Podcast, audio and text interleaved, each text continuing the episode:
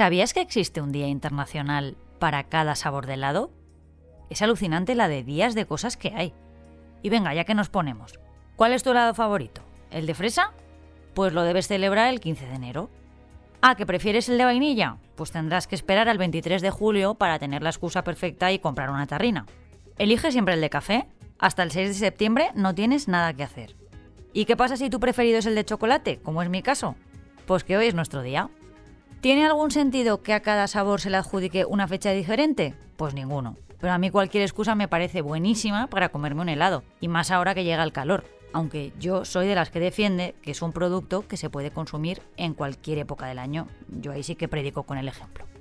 España es el tercer país del mundo en el que se toman más helados, por detrás de Italia y Alemania. Y en nuestro país, las comunidades más adictas al cucurucho son Andalucía, Cataluña, Madrid y la Comunidad Valenciana, claro. Me preguntaba si existe unanimidad entre los sabores favoritos, y la verdad es que no la he encontrado, ni a mi alrededor ni en los estudios que he consultado.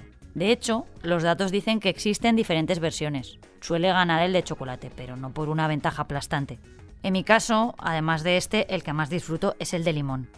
Y no soporto los sabores raros, esos tipo alubias, jamón serrano o de gazpacho. Uf, qué asco, por favor. Soy Marta Hortelano y cada día, de lunes a viernes, quiero darte buenas noticias. Así que si necesitas un día sin sobresaltos, este es tu lugar seguro. Los buenos días, un podcast diario para ponerte de buen humor. Lo de los sabores de helado me ha hecho pensar en cosas que nos unen, en momentos en que de repente dejamos atrás nuestras diferencias y coincidimos todos en un mismo interés. Como por ejemplo cuando llega Eurovisión. Ahí todos nos olvidamos durante horas si nos gusta el rock o el reggaetón y aplaudimos cada vez que a España le dan 12 puntos, que no suele ser muy a menudo. Estaba dándole vueltas a esto cuando recibí un WhatsApp del tenista valenciano Bernabé Zapata. Sabéis que esta semana estamos realizando una serie de programas especiales para celebrar la llegada de junio.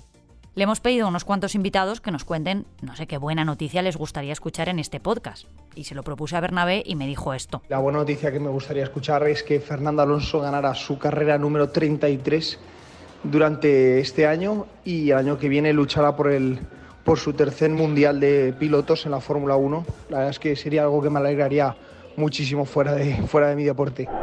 Y ahí caí en la cuenta. Nada une más que el deporte.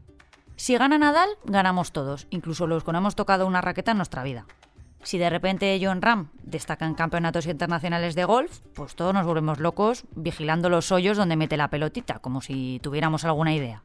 Pero ¿quién necesita entender algo para hacerse seguidor de un deporte? ¿Acaso nos interesa el piragüismo, el tiro con arco o la natación en aguas abiertas más allá de los Juegos Olímpicos? Eso sí, mientras se celebran, todos estamos atentos a los representantes españoles para ver si cazan medalla. Nos sale el patriotismo por las orejas. Con Fernando Alonso pasa algo similar, que despierta pasiones. El deseo de Bernabé no lo veo tan descabellado teniendo en cuenta que el piloto ha ganado dos campeonatos del mundo, pero vamos, yo en esto no soy una fuente nada fiable. Yo he llegado al deporte con treinta y tantos años de retraso y solo tengo como objetivo conseguir los brazos de la reina Leticia. Pero ese es otro tema, aunque voy de camino, ¿eh? No te creas. A ti que te gusta escuchar, ahora puedes acceder un año gratis a Sonora, la plataforma de audio, con tu suscripción anual a este periódico y un pago único de 49,99 euros. Si te interesa, llama al 900-810-042 y activamos tu suscripción inmediatamente. Con Sonora y este periódico, la vida mejor contada. Oferta limitada hasta el 30 de junio. Todos estaremos de acuerdo en que el deporte aporta importantes beneficios a nuestra salud y por tanto también a nuestra mente. De hecho, 8 de cada 10 empresas españolas invierte en promocionar la actividad física entre sus empleados, según un informe del Círculo de Empresarios. Pero lo que más me llama la atención es su capacidad para emocionarnos. Es que puede hacernos reír o llorar y en el peor de los casos despertar la ira. La práctica deportiva pone en movimiento neurotransmisores como la adrenalina, la dopamina o la serotonina. Tal vez eso lo sabías, pero te diré que estas también se activan cuando vemos deporte, aunque no participemos directamente en él. Por eso a veces terminamos cansadísimos, aunque estemos simplemente tumbados en el sofá viendo un partido. Creo que desde que empecé este podcast no había nombrado nunca a Murakami y lo voy a hacer hoy para hablar de deportes. Siempre voy a por el más difícil todavía. En su libro De qué hablo cuando hablo de correr, relaciona continuamente la práctica de deporte con la vida real.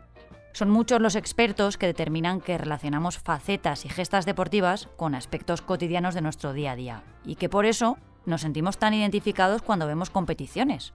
Todos ganamos y perdemos alguna vez. Todos nos esforzamos, todos tenemos roces con nuestros compañeros, pero los necesitamos para salir adelante. Y se supone que esto se proyecta cuando vemos un partido de fútbol, una carrera o un torneo de rugby. Así que Bernabé, no estás solo. Lo que te pasa a ti con Alonso le sucede a mucha gente. No son pocos los que están atentos a las andanzas del piloto y los que consiguen distraerse con sus triunfos, incluso los que hacen propios sus podiums. Me parece una muy buena noticia que sucedan cosas así, ya que lamentablemente en las últimas semanas se ha hablado mucho en los medios sobre la cara menos agradable del deporte, el racismo, no está mal que este podcast se dedique hoy a ensalzar lo bueno que tiene. La persona extraordinaria con la que quiero cerrar el episodio de hoy es el fotógrafo Abelino Pi, uno de los profesionales más estimulantes del panorama nacional que falleció a los 84 años en junio de 2017. Se cumplen ahora seis años. Posiblemente su nombre no te suena porque se dedicó principalmente a cubrir acontecimientos deportivos, pero su espíritu era muy motivador. Su principal objetivo era mostrar la emoción en el deporte. Si buscáis algunos de sus trabajos, encontraréis abrazos, sonrisas, lágrimas de felicidad, porque él miraba a los campos, pero también a las gradas, para comprobar lo que los diferentes deportes hacían sentir a los espectadores. En realidad era químico, se hizo fotógrafo de manera autodidacta y empezó a dedicarse a ello profesionalmente a principios de la década de los 70. Le dedicaron exposiciones en todo el mundo y si tenéis oportunidad os invito a que busquéis por internet alguna de sus obras, porque más allá de que os gusten los deportes o no, seguro que sois capaces de apreciar su valor y de impregnaros de su energía. Yo he llegado a él buscando información sobre el componente emocional del deporte. Me llamó la atención algo que dijo en una entrevista, os la voy a leer. Con mis fotografías quiero explicar que el deporte es un reflejo de la vida y una lucha constante. Hay momentos muy difíciles y otros plenos de gloria y euforia. En esta lucha se resume el deporte. Yo creo que tendría que haber empezado con esta frase el podcast para que entendieses de qué quería hablar hoy, pero ya no tiene remedio. Os dejo, que me voy a pegar una carrerita. Que no, que es broma. Mañana más buenas noticias. Muchas gracias por escucharnos y gracias a ti, Marta. ¿Qué va? Yo encantada. Recuerda que si te ocurre algo bueno y quieres contárnoslo, puedes escribir a losbuenosdías@lasprovincias.es. Este podcast ha sido escrito por Marta Hortelano, la edición es de Amalia Yusta y Paco Sánchez, el diseño sonoro es de Rodrigo Ortiz de Zarate y la producción de Miquel Abastida y Tamara Villena.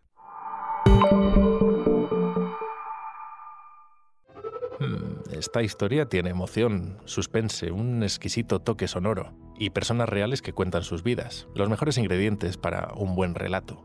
Bueno, pues tú, que disfrutas con narraciones como estas, puedes acceder a Sonora, la nueva plataforma de podcast de ficción y documentales con una oferta especial.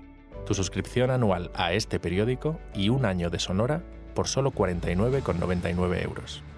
Si te interesa, llama al 900-810-042 y activamos tu suscripción inmediatamente.